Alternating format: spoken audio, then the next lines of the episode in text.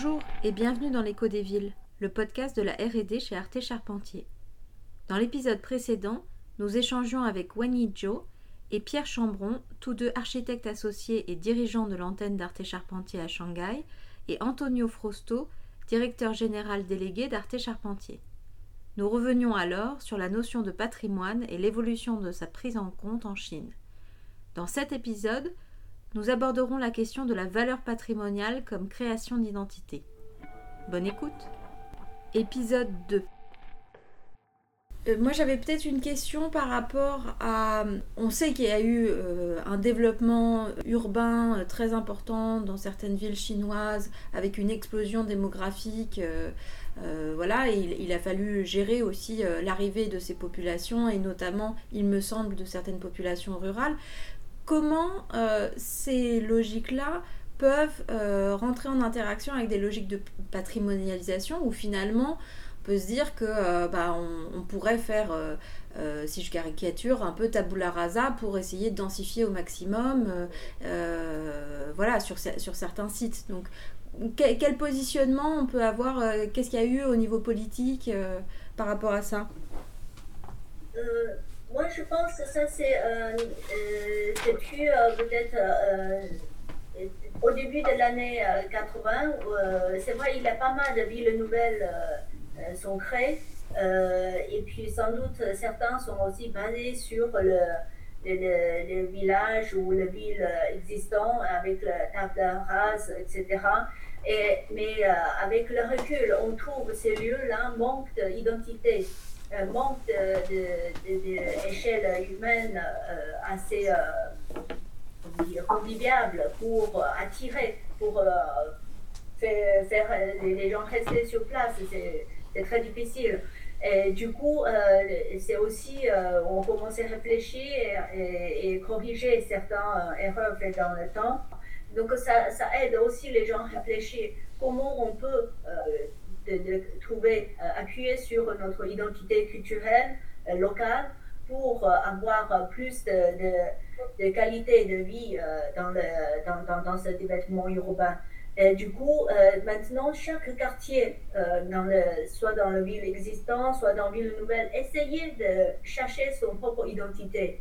Mais comment Mais souvent, c'est basé sur soit le, les, citations euh, locales, soit c'est euh, vestiges qui restent euh, d'une telle maison, de telle personne euh, vécue, connue, ou l'ensemble des temples qui existent, tout ça. Et du coup, c'est devenu précieux. C'est des éléments qu'on peut appuyer pour développer tout un discours, toute une identité. Hmm. Donc ça, ça favorise aussi le, de, protection des patrimoines. Même le promoteur, euh, il, préfère aussi avoir développé son quartier dans un lieu euh, qui, qui a un élément connu à côté que euh, No Man's Land où tout commencer par zéro. Donc c'est vraiment c'est l'ensemble de, de, de, notions qui est en train de développer. Ça crée une identité le fait qu'en euh, Chine, il y a eu un développement euh, des infrastructures euh, très très fort, puis il y a eu beaucoup beaucoup de trains rapides, des milliers de kilomètres qui se soient construits aussi rapidement, ça fait qu'à la fois, il y a des gens qui se sont déplacés vers les grandes villes, mais à la fois, ils peuvent revenir dans leur village natal ou dans leur petite ville natale beaucoup plus vite qu'avant. Et il y a beaucoup d'endroits qui étaient, il y a 15 ans, complètement inaccessibles, qui sont maintenant très facilement accessibles. Et du coup, on a remarqué au fil des années, et peut-être encore plus fort avec le Covid, qu'il y avait un développement assez fort euh, du tourisme vert, entre guillemets, euh, le plus vert possible, euh, dans des coins assez reculés de Chine.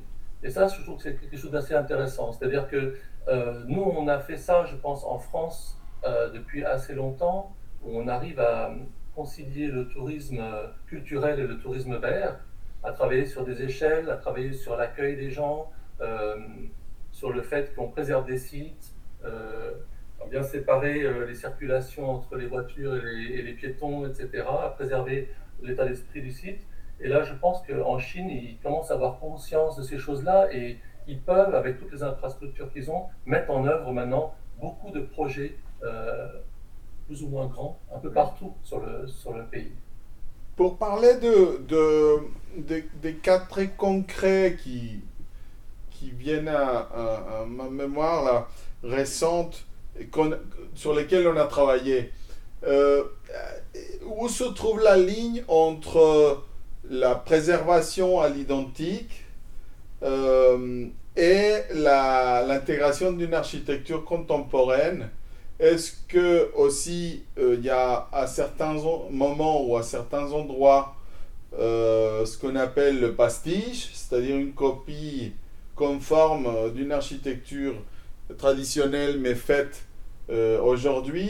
Je sais que sur l'un des, des, grands succès de, de, à Shanghai du quartier de Xintiandi mm. a été de mixer une architecture, quelques bâtiments en, termes de, quantité, je, dirais, euh, traditionnelle, y compris le siège de la, première euh, réunion du Parti communiste. Donc il y a cette notion historique dont Wayne et Pierre euh, parlaient, mais aussi tout autour une opération immobilière à grande échelle avec des tours euh, de, de, toutes euh, de, de, grandes euh, de grandes hauteurs qui ont permis de créer du coup on a l'impression que ce village qui a été conservé est un peu l'espace public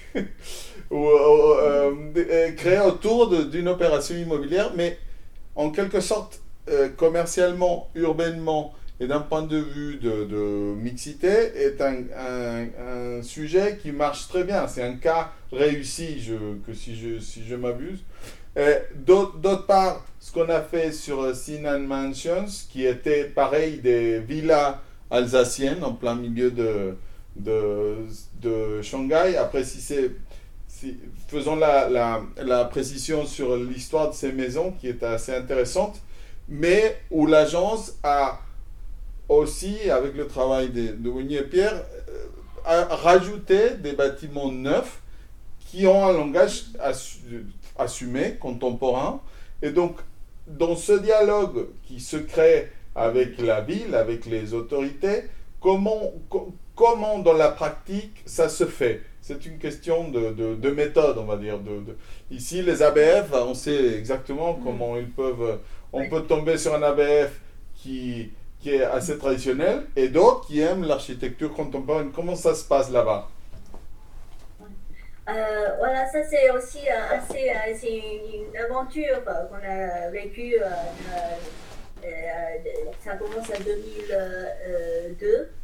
on a eu cette location, on a commencé à travailler sur ce quartier Sena Mansion, et qui fait partie des premiers de, quartiers à préserver à Shanghai.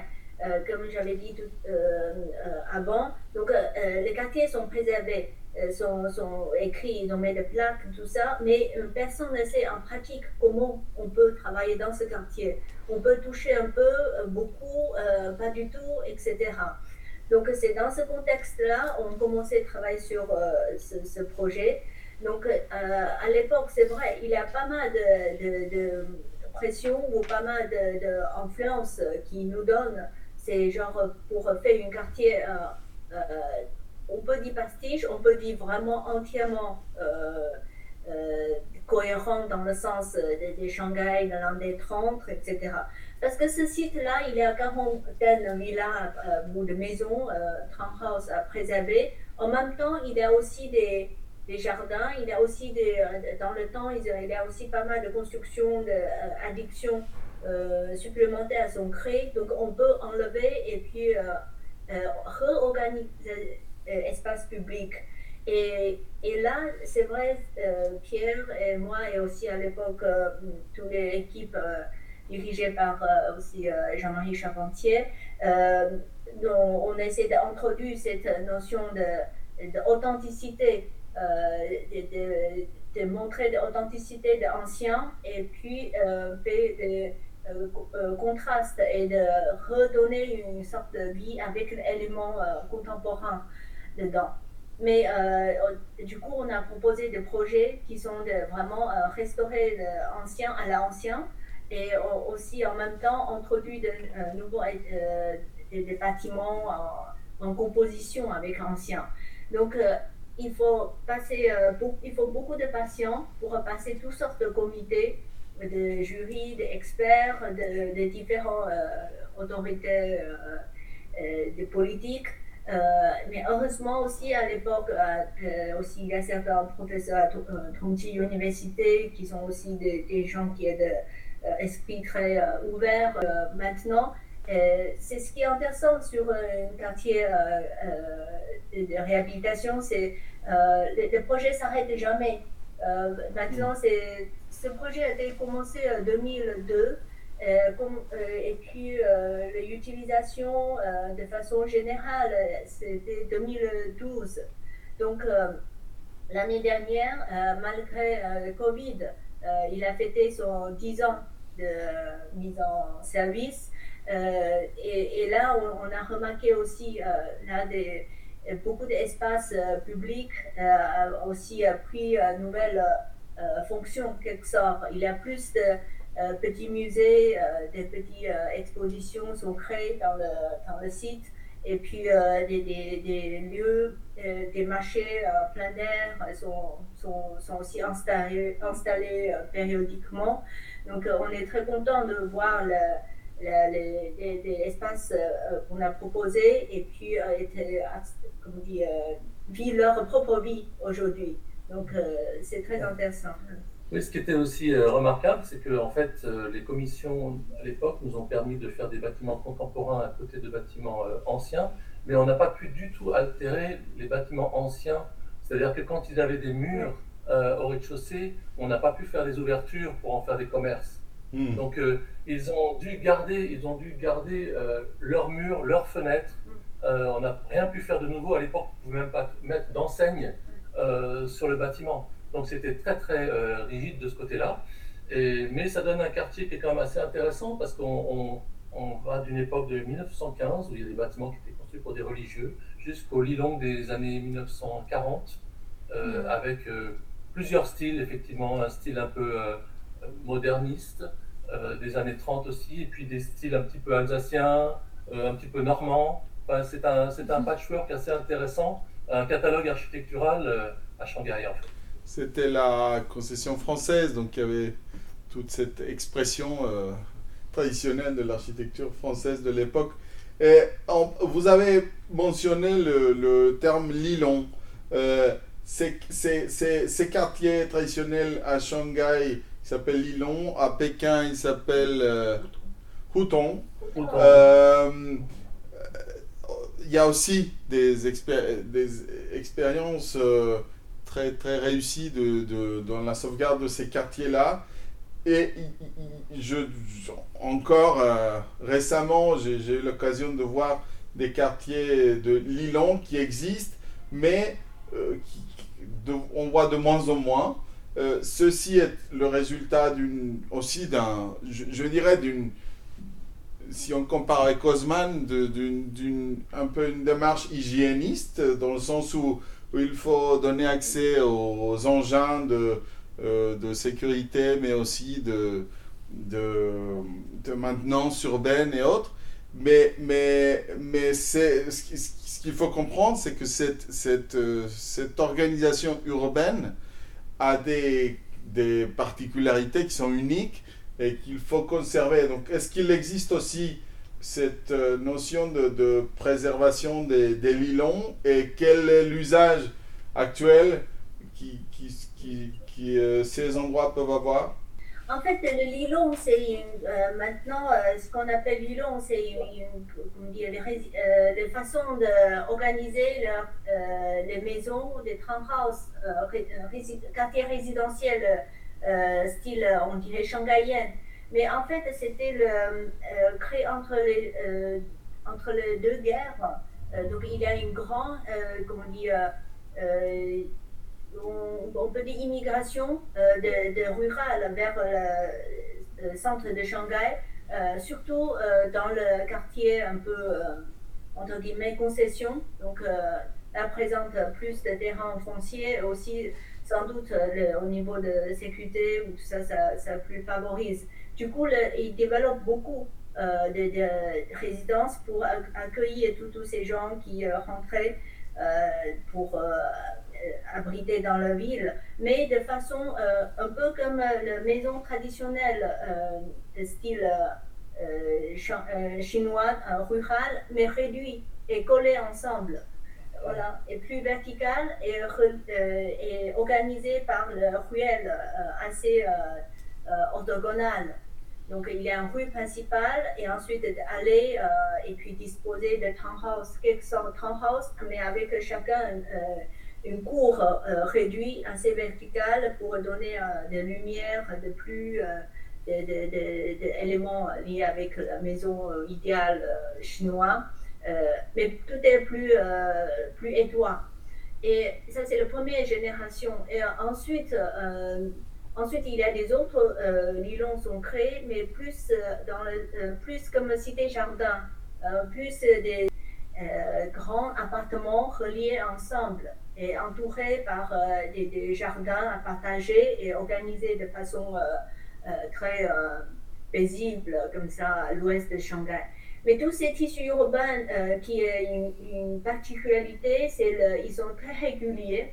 Euh, il y a des hiérarchies d'espaces euh, publics, semi-publics, très très bien structurées. Donc à Shanghai, il y a pas, il y a quand même beaucoup de vilons sont préservés. ils ont un certain critère pour pour, pour l'analyser et décider qu'ils soient préservés ou pas. Euh, soit c'est par euh, son, euh, comment dire, qu'ils étaient conservés de façon assez globale jusqu'à maintenant. Les, les, structurels, le système structurel de, rues sont encore complets. Donc ça, c'est un critère. Et puis une autre, c'est la typologie architecturale. Est-ce que c'est unique de son temps, unique de, de, de, cette période, caractéristique euh, par tel tel élément architectural exceptionnel. Donc souvent, ça fait partie aussi de, des critères pour décider si l'ensemble de l'îlot sont préservés ou pas. Euh, et euh, sur plusieurs critères comme ça, maintenant, il y a quand même pas mal de l'îlot sont préservés. Mais la plupart de l'îlot préservés sont, pour l'instant, conservé encore le, les, la fonction de résidence euh, les, résidences sont, toujours la même euh, résidence, euh, même personne, habitant reste dedans. parfois avec le parti commun assez déplorable, mais certains sont commencés aussi réhabilités. Et, et, puis pas mal, il y a aussi des, étrangers qui aiment bien louer, vivre dans le Nylon que dans des appartements. Euh, c'est tout un charme quand c'est bien réhabilité. Mais il y a aussi quelques-uns de livres, c'est entièrement euh, dit, euh, euh, pris par le promoteur qui a changé le programme, qui plus ou moins fait exproprier les habitants et ensuite développer des, autres programmes. Le Xintiandi, c'en est un qui est devenu mixité, commerce, tout ça. Euh, Snapmanchu, une partie, c'est devenu aussi euh, commerce. Euh, certains d'autres parties, c'est encore résidentiel. Et puis récemment, il y a une autre euh, Lilon, est entièrement réhabilité, restauré, devenu un, boutique hôtel qui, qui, est très très dense, mais on peut louer une, tranche de maison pour, un prix de l'hôtel de 6 étoiles ou quelque chose comme ça. Mais, euh, mais ces restaurants c'est euh, le bord de, vers la ville sont restent des, des, euh, boutiques d'espace public, c'est encore praticable pour les piétons mm. puis extérieurs. Ça veut dire qu'on a compris en quelque sorte la valeur non seulement patrimoniale mais commerciale de, de ces espaces qui sont uniques au monde en fait. C'est Aujourd'hui, je pense qu'on est habitué à, la, à une architecture générique et chercher l'originalité est de plus en plus difficile. Donc, ces, bâtiments, ces structures urbaines qui sont, euh, qui sont uniques euh, sont recherchés non seulement par les visiteurs étrangers, mais aussi par les Chinois qui, qui, euh, qui développent une forme de tourisme à l'intérieur du pays et qui veulent découvrir la manière dans laquelle les Shanghaïens ou les Pékinois ou euh, d'autres citoyens de, de, Chine vivaient et continuent à vivre, n'est-ce pas? Oui, oui, tout à fait. Ouais, ouais.